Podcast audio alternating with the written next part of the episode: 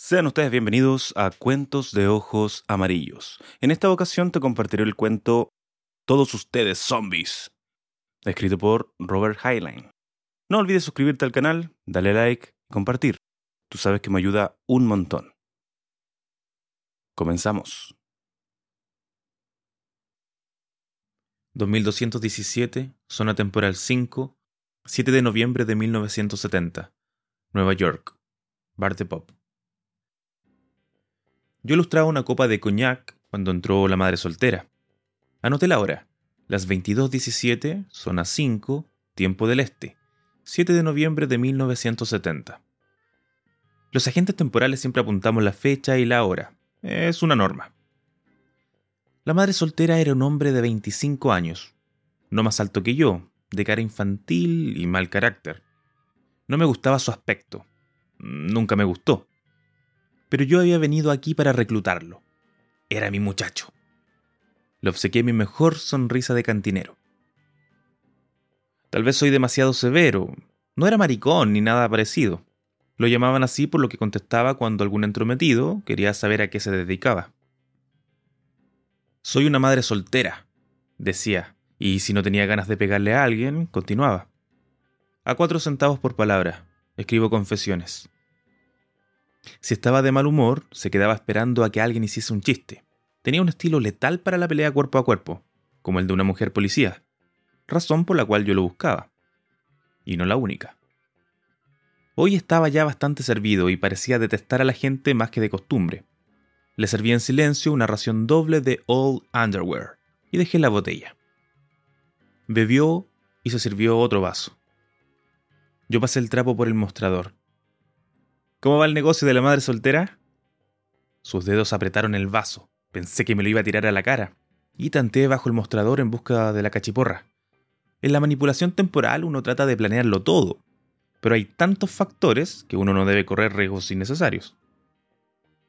Vi que se relajaba en ese grado pequeñísimo que nos enseñan a detectar en la escuela de la buró. Perdón, dije.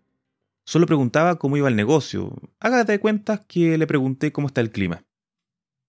Se veía amargado. El negocio va bien. Yo escribo, ellos publican, yo como. Me serví un trago y me incliné hacia él. De hecho, le comenté, usted escribe bastante bien. He leído algunas de sus historias. Le sale de maravilla el punto de vista femenino. Este era un desliz al que debía arriesgarme. Él nunca había dicho qué seudónimo usaba, pero estaba tan enojado como para solo oír lo último. El punto de vista femenino, repitió bufando. Ah, sí. Yo me sé el punto de vista femenino. Claro que me lo sé. ¿Sí? dije como dudando. ¿Hermanas? No. Si se lo cuento no me lo cree. Bueno, repuse suavemente.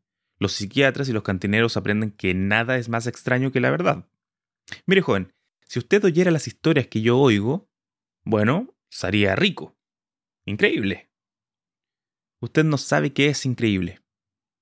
¿De veras? A mí no asombra nada. Ya todo lo he oído.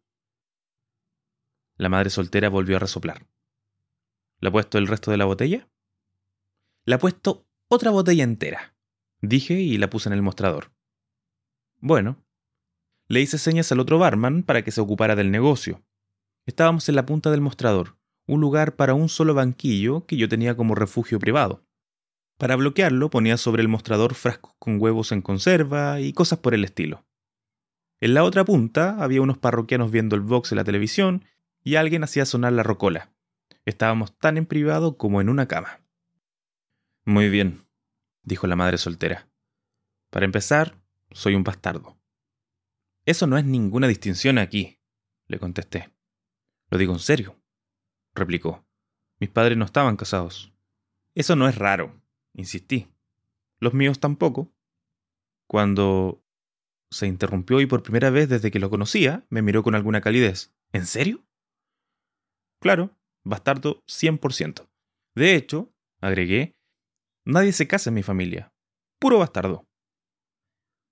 ¿Y eso? Ah, esto. Se lo mostré. Parece un anillo de compromiso. Es para ahuyentar a las mujeres. Era una vieja sortija que le compré en 1985 a un colega que la había traído de la Creta precristiana. La serpiente Uroboros, expliqué. La serpiente del mundo, que se muerde eternamente la cola. Un símbolo de la gran paradoja. Él apenas la miró. Si usted es realmente un bastardo, sabe cómo se siente uno. Cuando yo era todavía una niña pequeña. Momento. Lo interrumpí. ¿Lo oí bien? ¿Quién está contando la historia? Cuando yo era una niña pequeña. Mire, ¿nunca ha oído hablar de Christine Jorgensen o de Roberta Cowell? ¿Cambios de sexo? Me estaba tratando de decir, si me interrumpe, no hablo. A mí me dejaron en un orfanato de Cleveland en 1945, cuando tenía un mes de vida. De chica envidiaba a los niños que tenían padres. Luego, cuando empecé a saber de sexo, y créame, Pop, que se aprende rápido en un orfanato, lo sé. Juré solemnemente que si tenía un hijo, tendría padre y madre. Esa idea me mantuvo pura, cosa que era una hazaña en ese medio. Tuve que aprender a pelear. Después fui creciendo y entendí que tenía muy pocas posibilidades de casarme. Por lo mismo por lo que nadie me había adoptado. Hizo una mueca. Tenía cara de caballo, dientes de conejo, pecho plano, pelo de cepillo. No está mucho peor que yo. ¿A quién le importa cómo se ve un cantinero o un escritor? Pero la gente que quiere adoptar elige a los tarados de ojos azules y cabellos de oro. Y luego los hombres quieren pechos grandes, caras lindas y esa actitud de ¡Oh, qué hombre! Se encogió de hombros. Yo no podía competir, por eso decidí meterme a rameras. R-A-M-E-R-A-S. ¿A dónde? Red Astronáutica Múltiple especializada en relajación y atención sanitaria. Lo que ahora llaman ángeles del espacio. Auxiliares navales, grupos de enfermería lenitiva. Reconocí ambas siglas cuando las ubiqué en el tiempo. Nosotros usábamos todavía una tercera sigla, la del grupo de élite, Patrulla Unificada de Tareas de Animación y Solaz. El cambio de vocabulario es el peor obstáculo en los saltos por el tiempo. ¿Sabían ustedes que las estaciones de servicio servían gasolina en un tiempo? Una vez cuando yo cumplía una misión en la era Churchill, una mujer me dijo, lo espero en la estación de servicio de junto. Pero las estaciones de servicio en ese entonces no tenían camas. La madre soltera continuó. Entonces fue cuando admitieron que era imposible enviar hombres solos al espacio durante meses y años sin aliviarles la tensión. ¿Recuerda cómo chillaron los puritanos? Yo aproveché porque no había muchas voluntarias. Una debía ser respetable, de preferencia virgen. Querían adiestrarlas desde cero. Mentalmente por arriba del promedio y emocionalmente estable. Pero la mayoría de las voluntarias eran prostitutas viejas o neuróticas que habrían acabado locas diez días después de salir de la Tierra. Así que no hacía falta que yo fuera bonita. Si me aceptaban, me arreglarían los dientes, me ondularían el pelo, me enseñarían a caminar y a bailar, a escuchar a un hombre con expresión agradable y todo lo demás, sin contar el adiestramiento para los deberes fundamentales. De ser necesario, hasta me haría la cirugía estética. Nada era demasiado bueno para nuestros muchachos. Y lo mejor de todo era que se aseguraban de que una no quedara embarazada. Y casi seguro una se casaba al terminar el tiempo de contrato. Igual que ahora con las Angels, que se casan con los astronautas. Hablan el mismo idioma. A los 18 me pusieron como auxiliar de casa de familia. La familia solo quería una sirvienta barata, pero a mí no me importaba. No podía alistarme antes de cumplir 21. Hacía las labores de la casa y luego iba a la escuela nocturna. Fingía estudiar taquigrafía y mecanografía, pero en realidad iba a una clase de encanto, para que fuera más fácil que me reclutaran. Fue entonces cuando conocí a este tipo con sus billetes de 100 dólares. La madre soltera torció la cara. Un imbécil pero realmente tenía un fajo de billetes de cien. Una vez me los enseñó y me dijo que tomara lo que quisiera. Pero yo no quise. Me gustaba. Era el primero que se mostraba amable conmigo sin intentar ninguna otra cosa. Dejé la escuela nocturna para verlo más seguido. Fue la época más feliz de mi vida. Hasta que una noche, en el parque, empezaron las otras cosas. La madre soltera cayó. ¿Y luego? Pregunté. Luego nada. Nunca lo volví a ver. Me acompañó a casa, me dijo que me quería, me dio un beso de buenas noches y nunca volvió. Tenía una cara lúgubre. Si pudiera encontrarlo, lo mataría. Bueno, le dije con tono de condolencia. Sé cómo se siente. Pero matarlo, solo por haber hecho lo más natural. ¿Usted se resistió? ¿Qué? ¿Eso qué importa? Mucho. Tal vez se merezca que le rompa los brazos por irse así, pero merece algo peor. Esperé que termine. Me las arreglé para que nadie sospechara, y me consolé pensando que había sido para bien, que realmente no lo había querido y que probablemente nunca querría a nadie. Y estaba más ansiosa que nunca por ingresar a Rameras. No estaba descalificada porque no se insistía mucho en lo de la virginidad. Al fin me reanimé. Solo entendí hasta que las faldas empezaron a quedarme chicas. ¿Embarazada? Como una vaca. Los tacaños con los que vivía se hicieron tontos mientras pude trabajar, y entonces me echaron a patadas. El orfanato no quiso recibirme otra vez. Acabé en un hospital de caridad, rodeada de otras gordas y limpiando vacinicas hasta que llegó la hora. Una noche me encontré en una mesa de operaciones con una enfermera que decía Relájese, ahora respire hondo. Me desperté en la cama paralizada del pecho para abajo. Llega el cirujano y me pregunta muy contento ¿Qué tal? ¿Cómo se siente? Como una momia. Es natural, está envuelta como una momia y llena de anestésicos para que no sienta.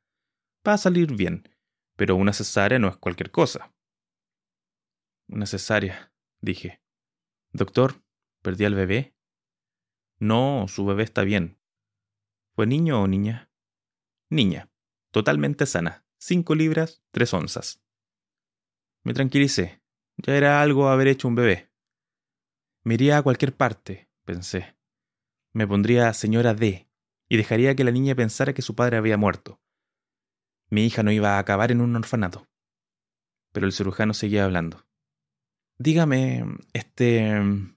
no dijo mi nombre. ¿Alguna vez pensó que su sistema glandular era... Eh, raro? Yo dije, ¿qué? Claro que no. ¿A, a qué se refiere? Él primero se quedó callado. Se lo diré en una sola dosis, Luego una inyección para que se duerma y se le pase los nervios. Le va a hacer falta.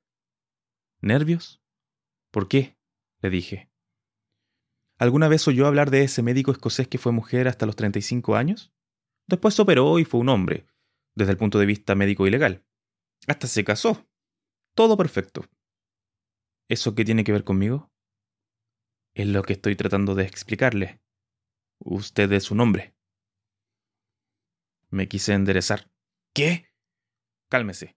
Cuando la abrí encontré un revoltijo. Mientras sacaba al bebé llamé al jefe de cirugía. Lo consulté con usted todavía en la mesa. Y trabajamos varias horas para salvar lo que se podía salvar. Usted tenía dos juegos completos de órganos sexuales, ambos inmaduros, pero el femenino estaba lo bastante desarrollado como para permitirle tener un bebé. Ya no le iba a servir, así que lo extirpamos y dejamos todo puesto para que usted pueda desarrollarse adecuadamente como un hombre. Me puso una mano en el hombro. No se preocupe. Es usted joven, los huesos se ajustarán, cuidaremos su equilibrio glandular y haremos de usted un hombre. Me eché a llorar. ¿Y qué va a pasar con mi hija? Bueno, no va a poder amamantarla. No tiene leche ni para un gatito. Si yo fuera usted, ni siquiera la vería, la pondría en adopción. No. A él no le importó. Usted decide, es la madre, eh, es decir, usted la engendró. Pero ahora no se preocupe. Lo primero es que se ponga bien. Al día siguiente me dejaron ver a la niña, y seguí viéndola a diario. Trataba de acostumbrarme a ella. Nunca había visto un recién nacido, y no tenía idea de qué horribles son. Mi hija parecía un monito enaranjado. Eso sí, mis sentimientos se volvieron una decisión firme de hacer todo por ella. Pero cuatro semanas después, todo eso dio lo mismo. ¿Cómo? La secuestraron. ¿La secuestraron? La madre soltera estuvo a punto de tirar la botella. La raptaron. La robaron de la enfermería del hospital. La madre soltera respiraba con fuerza. ¿Qué le parece cómo le pueden quitar a un hombre la única razón que tiene para vivir? Qué feo, admití. Tómese otro. ¿No hubo pistas? Nada que le sirviera a la policía. Alguien fue a verla diciendo que era el tío, cuando la enfermera le dio la espalda, se la llevó. ¿Cómo era? Un tipo cualquiera con una cara en forma de cara, como la de usted o la mía. Frunció el ceño. Ha de haber sido el padre, La enfermera juró que era un hombre de más edad, pero seguro se maquilló. ¿Quién más se iba a llevar a mi bebé? Las mujeres sin hijos hacen esas cosas, pero ¿quién iba a decir que un hombre? ¿Qué pasó después? Once meses más en ese lugar horrible y tres operaciones. A los cuatro meses empezó a crecerme la barba. Antes de salir ya me rasuraba todos los días. Y sin duda era un hombre. Sonrió ácidamente. Ya empezaba a mirarle el busto a las enfermeras. Bueno, le dije. Me parece que al final le fue bien. Helo aquí, un hombre normal que gana bastante dinero y que no tiene problemas. Y la vida de la mujer no es fácil. La madre soltera me miró con furia. Usted no tiene idea. ¿Por qué? ¿Alguna vez oyó esa expresión una mujer arruinada? Uy, hace años. Ya no tiene mucho sentido. Yo estaba tan arruinado como puede estarlo una mujer. Ese maldito realmente me arruinó la vida. Yo ya no era mujer y no sabía cómo ser un hombre. Habrá tomado tiempo acostumbrarse. Usted no tiene la menor idea. No me refiero a aprender a vestirme o de no equivocarme de baño. Todo eso lo aprendí en el hospital. Pero, ¿cómo iba a vivir? ¿En qué iba a trabajar? Carajo, ni siquiera sabía manejar. No sabía ningún oficio y no podía hacer trabajo manual.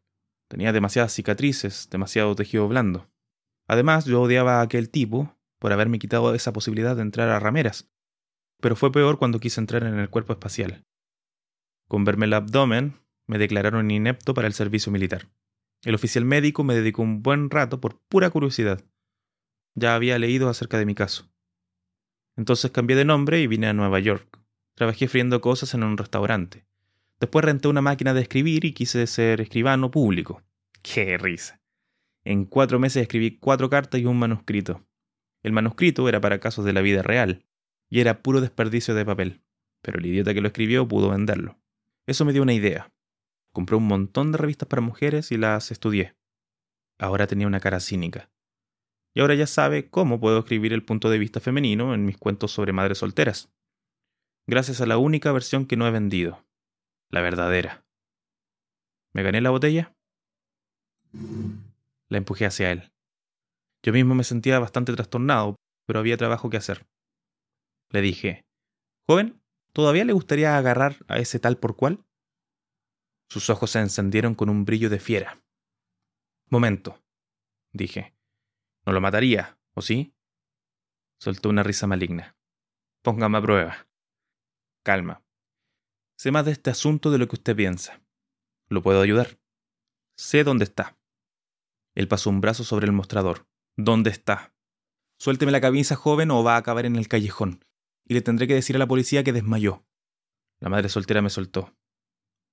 Perdón, pero ¿dónde está? Me miró. ¿Y cómo sabe tanto? Todo a su tiempo.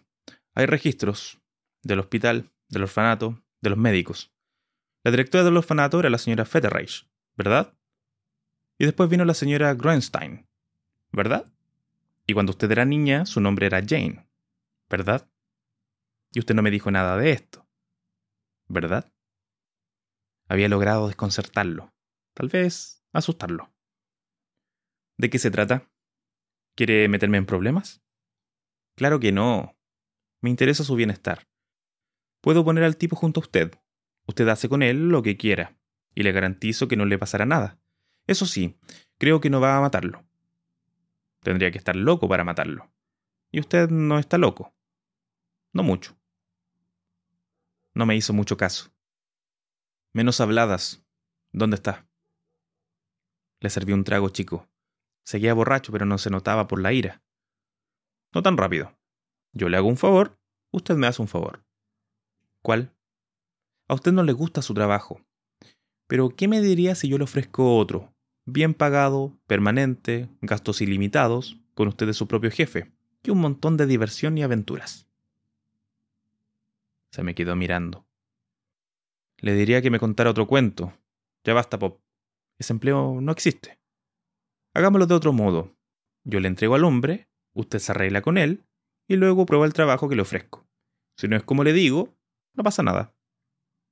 Él vacilaba, pero se decidió con el último trago. ¿Cuándo me lo entrega? dijo con voz pastosa. Si está de acuerdo, ahora mismo. Él extendió la mano. Trato hecho. Le hice una seña a mi ayudante para que vigilara las dos puntas del mostrador. Tomé nota de la hora, 2300, y cuando me agachaba para cruzar la puertita bajo el mostrador, la rocola empezó a sonar con Soy mi propio abuelo. El encargado tenía la orden de poner solo clásicos y americano, porque yo no aguanto la música de 1970, pero yo no sabía que esa grabación se hubiera infiltrado. Así que grité, ¡Apaga eso! Devuélvele el dinero al cliente. Y agregué, voy al almacén, no tardo. Y allá fui, seguido por la madre soltera. El almacén estaba al fondo del pasillo, del otro lado de los baños. Una puerta de acero de la que solo el encargado de día y yo teníamos llave. Adentro había otra puerta que llevaba un cuarto del que solo yo tenía llave. Entramos ahí. La madre soltera miró, confundido, las paredes sin ventanas. ¿Dónde está? Ahora mismo viene. No había nada en el cuarto salvo un estuche. Lo abrí.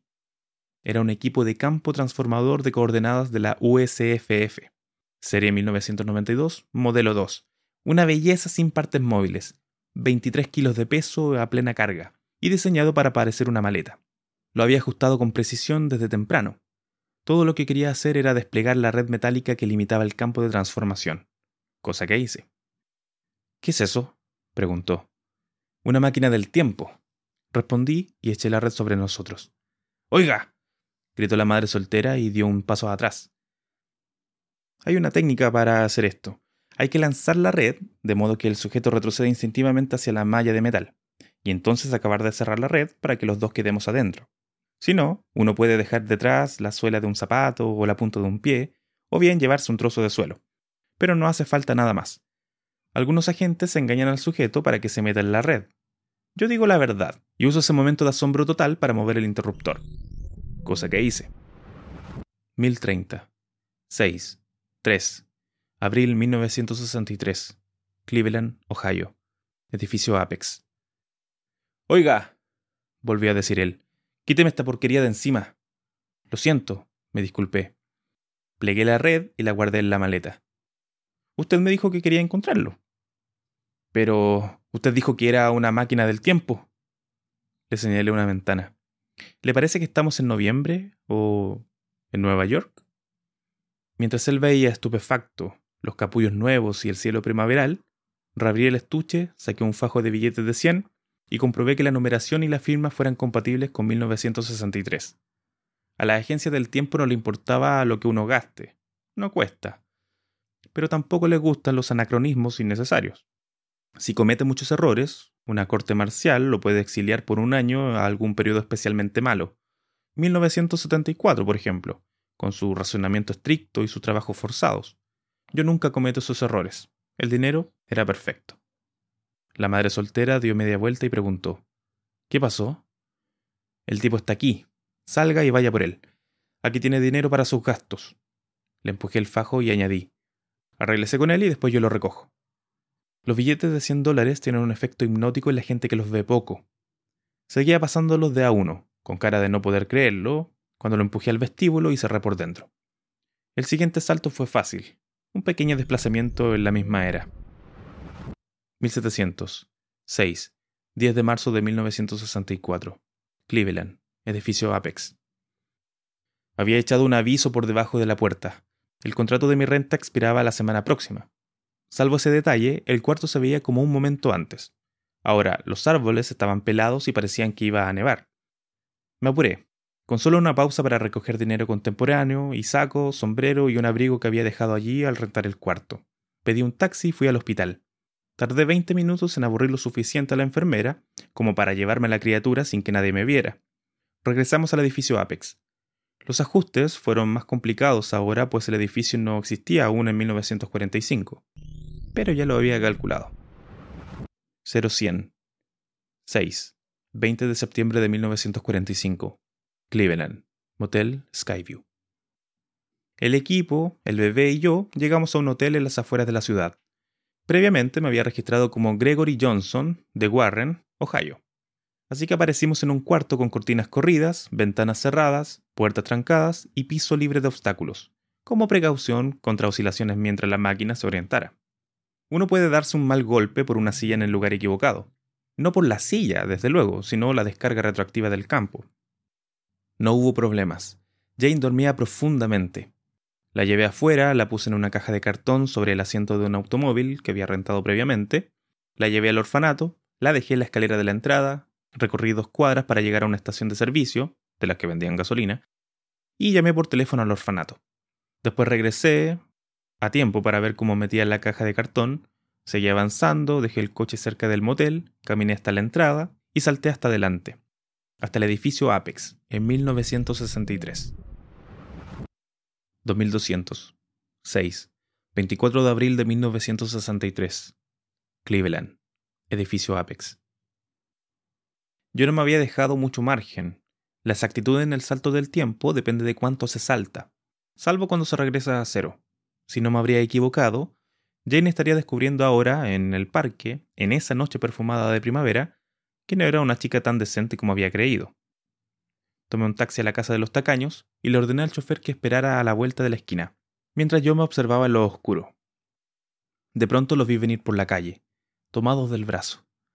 El hombre la llevó hasta el porche y le dio un largo beso de buenas noches, mucho más largo de lo que yo creía. Ella entró y él se alejó por la vereda. Lo alcancé y lo tomé por el brazo. Eso es todo, joven, le anuncié en voz baja. Ya vine a recogerlo. ¿Usted? dijo sin aliento. Sí, yo. Y ahora ya sabe quién es él. Y si lo piensa, sabrá quién es usted. Y si lo piensa más, sabrá quién es el bebé. ¿Y quién soy yo? No me contestó. La sacudida había sido grande. Es un choque el que le prueben a uno que no puede resistir la tentación de seducirse a sí mismo. Lo llevé al edificio Apex y saltamos otra vez. 2300. 7. 12 de agosto de 1985 bases subrocallosas. Desperté al sargento de guardia, le mostré mi identificación y le ordené que pusiera a mi acompañante en la cama. Le diera una pastilla y lo reclutara a la mañana siguiente. El sargento se veía de mal humor, pero el rango es el rango, en cualquier época.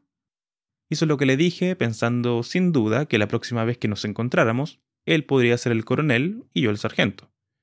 Cosa que efectivamente puede suceder en la agencia. ¿Qué nombre? preguntó. Se lo escribí. Él le narcó las cejas. Con que sí, ¿eh? Solo haga su trabajo, sargento. Me volví a mi acompañante. Joven, ya se acabaron sus problemas. Está por iniciarse en el mejor empleo que un hombre puede tener y le irá bien. Yo sé. Claro que sí, se unió el sargento. Míreme a mí, nacido en 1917 y todavía ando aquí. Todavía joven. Todavía disfruto de la vida. Regresé al cuarto de saltos y ajusté todo para ir al cero preseleccionado. 2301. 5. 7 de noviembre de 1970. Nueva York. Bar de Pop. Salí del almacén con una botella de Drambuie para justificar el minuto de ausencia. Mi ayudante discutía con el cliente que quería oír Soy mi propio abuelo. Le dije, déjalo que lo escuche.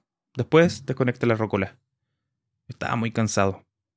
El trabajo es duro, pero alguien tiene que hacerlo y luego del error de 1972, es difícil reclutar en los años tardíos. ¿Puede haber una fuente mejor que seleccionar a gente más en la ruina? Estén donde estén, y ofrecerle un trabajo interesante y bien pagado, aunque peligroso, para una buena causa? Todo el mundo sabe ahora por qué falló la Guerra del Fallo de 1963. La bomba que iba para Nueva York no explotó jamás. Y otras mil cosas no ocurrieron como habían sido planeadas. Todo gracias a gente como yo. Pero no el error de 1972. Eso no fue nuestra culpa. Y ya no tiene arreglo. No hay ninguna paradoja. Una cosa o es o no es. Ahora y para siempre. Amén. Pero nunca habrá otro error así. Una orden fechada 1992 tiene prioridad en cualquier año. Cerré el bar cinco minutos antes de la hora y dejé en la caja registradora una carta donde le explicaba al encargado de día que aceptaba su ofrecimiento de comprar mi parte y que se entrevistara con mi abogado porque yo me iba a tomar unas largas vacaciones. La agencia podía cobrarle o no cobrarle, pero quiere que no dejen cabos sueltos. Bajé al cuartito en el almacén y salté a 1993. 2200. 7.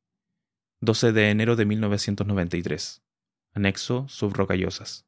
Cuartel de la Agencia del Tiempo. Me presenté al oficial de guardia y fui a mi cuarto con la intención de dormir una semana. Me había traído la botella que habíamos apostado. Al fin y al cabo, Me la había ganado. Y tomé un trago antes de escribir mi informe. Sabía horrible. Y me pregunté cómo me había gustado alguna vez el Old Underwear. Pero era mejor que nada. No me gusta estar totalmente sobrio. Pienso demasiado. Pero tampoco le doy de verdad a la botella. Otras personas ven serpientes. Yo veo personas. Dicté mi informe. 40 reclutamientos, todos aprobados por el departamento de psico, incluyendo el mío, que ya sabía que aprobarían, porque yo estaba aquí, ¿no? Luego grabé una solicitud para que me pasaran a operaciones. Estaba harto de reclutamientos. Metí las dos grabaciones en la ranura y fui hasta la cama. Me quedé mirando las leyes del tiempo sobre mi cabecera. No dejes para ayer lo que puedes hacer mañana. Si al final tienes éxito, no vuelvas a intentarlo. Una puntada al tiempo salva a nueve mil millones. Una paradoja puede ser para arreglada. Es más temprano cuando piensas. Los antepasados son solo gente. Y la última, el mismo Júpiter cabecea. Ya no me inspiraban como cuando era recluta. Treinta años objetivos de salto en el tiempo lo cansan a uno. Me desvestí y me miré el abdomen. Las cesáreas dejan grandes cicatrices, pero tengo tanto pelo ahora que no veo la mía a menos que la busque.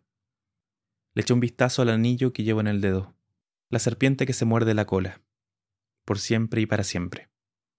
Yo sé de dónde he venido, pero ¿de dónde han venido ustedes, zombies? Sentía que me venía un dolor de cabeza, pero yo no tomo analgésicos. Una vez tomé, y todos ustedes se fueron. Así que me metí en la cama y apagué la luz. En realidad ustedes no están aquí. No hay nadie más que yo, Jane, a solas, aquí en la oscuridad. Los extraño tanto.